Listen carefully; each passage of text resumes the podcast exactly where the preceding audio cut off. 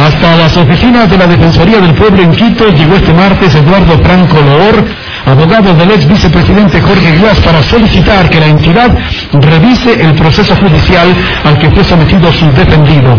Argumentó presuntas violaciones al debido proceso.